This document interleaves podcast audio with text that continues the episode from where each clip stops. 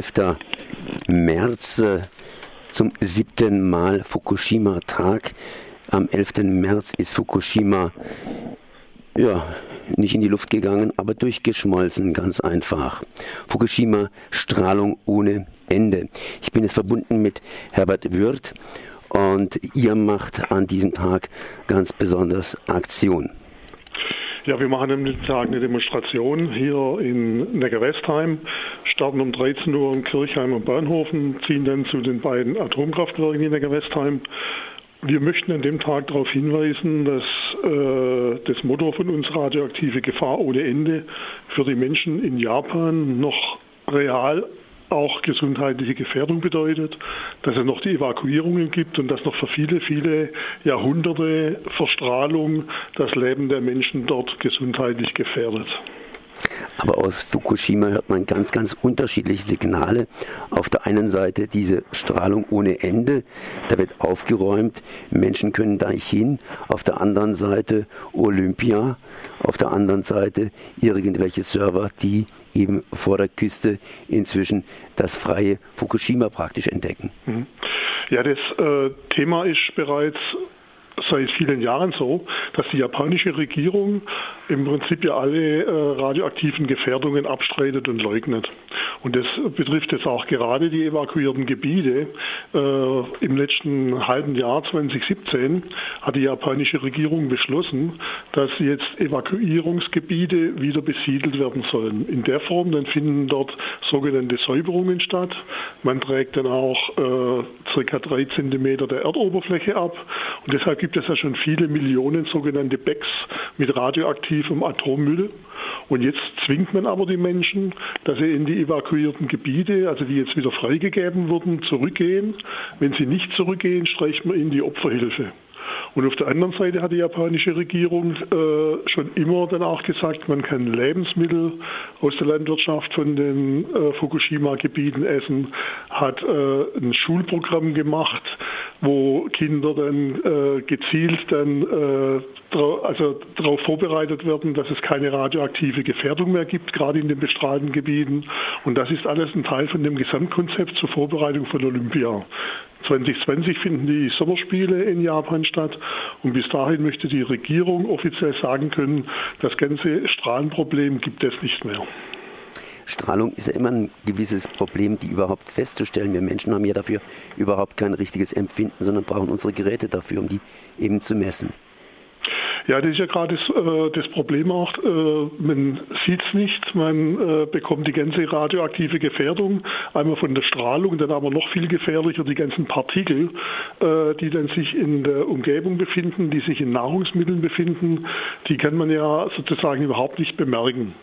Und äh, wir haben jetzt allerdings die Situation ja leider, dass in Fukushima jetzt schon äh, seit zwei Jahren dieselbe Tendenz, was jetzt die Anomalien bei Kindern, bei kleineren Kindern angeht, an den Schilddrüsen, äh, genau das wiederholt, was man nach dem Supergau in Tschernobyl schon bereits kennt. Und äh, die Thematik mit der Strahlung, die ist wirklich im Alltag von den Menschen vorhanden. Das dokumentiert übrigens auch gerade der Film, der jetzt in den Kinos anläuft. Der Film heißt Forusato, wo er das Schicksal von Menschen vorstellt, die noch äh, in der Umgebung von den hochgegangenen äh, Reaktoren leben. Tschernobyl ist das richtige Stichwort. Das heißt, wir kommen von Japan langsam nach Europa und immer, immer näher nach Neckar-Westheim. Was habt ihr ganz speziell mit diesen beiden Katastrophen zu tun?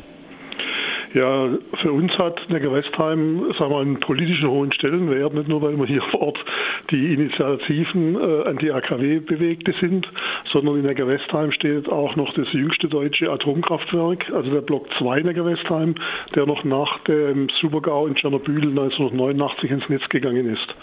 Und der soll ja zusammen mit weiteren noch bis 2023 weiterlaufen. Deshalb ist unsere Forderung auch bei dieser Fukushima-Demo am kommenden Sonntag, wir wollen den sofortigen Atomausstieg und dass alle sieben Reaktoren, die in der BRD noch Atomstrom und Atommüll produzieren, dass die sofort vom Netz gehen. Denn die brauchen wir schon lange nicht mehr für die Stromversorgung. Umgekehrt, die Atomkraftwerke und vor allen Dingen auch die Braunkohlekraftwerke äh, behindern die weitere rasche Energiewende. Was habt ihr genau vor? Das heißt, es gibt mehrere Redner auf eurer Demonstration jetzt am Sonntag.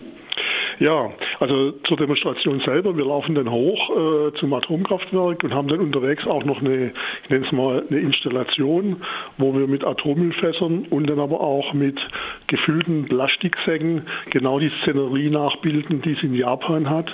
Die Plastikbags als Symbol für Japan und der Atommüll, wo keiner weltweit weiß, wohin. Dann haben wir drei Redner. Einmal einen Herrn Fukumoto, der Journalist ist, auch letztes Jahr nochmal in Fukushima dann äh, vor Ort war und einen Bericht gibt, wie die Situation dort aktuell ist.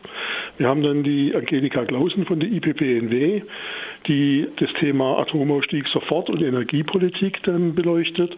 Und dann haben wir auch noch den Daniel Banasch, der ist von Metropol Solar hier aus der Region aus Mannheim. Und der wird das Thema Energiewende darstellen. Das sind so unsere inhaltlichen Schwerpunkte. In den letzten sieben Jahren ist ja einiges passiert ähm, auf der einen Seite, auf der anderen Seite so viel auch wiederum nicht. Was heißt Energiewende sofort? Ich meine, äh, der Atomausstieg in Deutschland kommt so ein bisschen voran, Frankreich weniger. Was spürt ihr hier? Wie läuft das Ganze ab? Läuft es zu eurer Zufriedenheit ab oder muss man da zum Teil massive Kritik äußern? Äh, beides. Also zu, zu, möchte zuerst mit dem Positiven beginnen. Zur Zufriedenheit in dem Sinne, wir haben jetzt gerade auch von uns aus einen neuen Flyer erstellt, äh, wo wir die Energiewende darstellen. Wenn man zum Beispiel die produzierten Strommengen betrachtet von 2010 bis 2017, so haben wir quasi mehr wie eine Verdoppelung von regenerativem Strom, der jetzt real auch in die Netze eingespeist wird. Das kommt vor allen Dingen von Wind und Land vom Zuwachs und es kommt vor allen Dingen aber auch von den letzten fünf Jahren von Photovoltaik. Was jetzt allerdings stattgefunden hat, ist, dass die Energieriesen, die Überbleibsel der großen Energiekonzerne, dass die massiv bei der Politik interveniert haben. Und es wurden bereits jetzt vor zwei und drei Jahren Gesetze beschlossen, die in 2017 dann auch in Kraft traten. Und das sind vor allen Dingen dann jetzt die sogenannten Korridore, also sprich man macht Zubau Korridore, was überhaupt noch an äh, Windrädern, an Photovoltaik pro Jahr installiert werden darf. Und noch schlimmer, man hat jetzt ein System eingeführt unter dem Motto, die Erneuerbaren müssen sich dem Markt anpassen, müssen jetzt alle größeren Anlagen, also sprich alle Windanlagen und auch alle größeren Photovoltaikanlagen in der Ausschreibung teilnehmen. Und das führt jetzt praktisch dazu, wenn ihr jetzt das Beispiel Baden-Württemberg nimmt, dass äh, die bisherigen Akteure bei uns hier waren äh, Genossenschaften, GBRs, teilweise Stadtwerke und auch viele Privatinitiativen zum Bau von Windrädern. Und die werden jetzt bei den Ausschreibungen, wo im letzten Jahr stattgefunden haben, wo in diesem Jahr 18 weitergehen, werden die alle nicht berücksichtigt. Und das heißt praktisch, in Baden-Württemberg wird in den nächsten Jahren kein einziges Windrad mehr errichtet und auch der Zubau von größeren Photovoltaikanlagen findet jetzt nicht mehr statt. Und das ist die Kritik, die wir natürlich haben, dass jetzt mit diesen Zwangsmaßnahmen versucht wird, die Energiewende von unten abzuwirken. Dann sage ich nur mal fürs Wochenende gutes Wetter. Das heißt Fukushima Strahlung ohne Ende. Demonstration am siebten Jahrestag des Supergaus zum Atomkraftwerk Neckar-Westheim. Start um 13 Uhr, Bahnhof Kirchheim. Jo, Dankeschön. Herbert Wirth, ich danke mal für dieses Gespräch. Merci. Hm? Hm? Tschüss.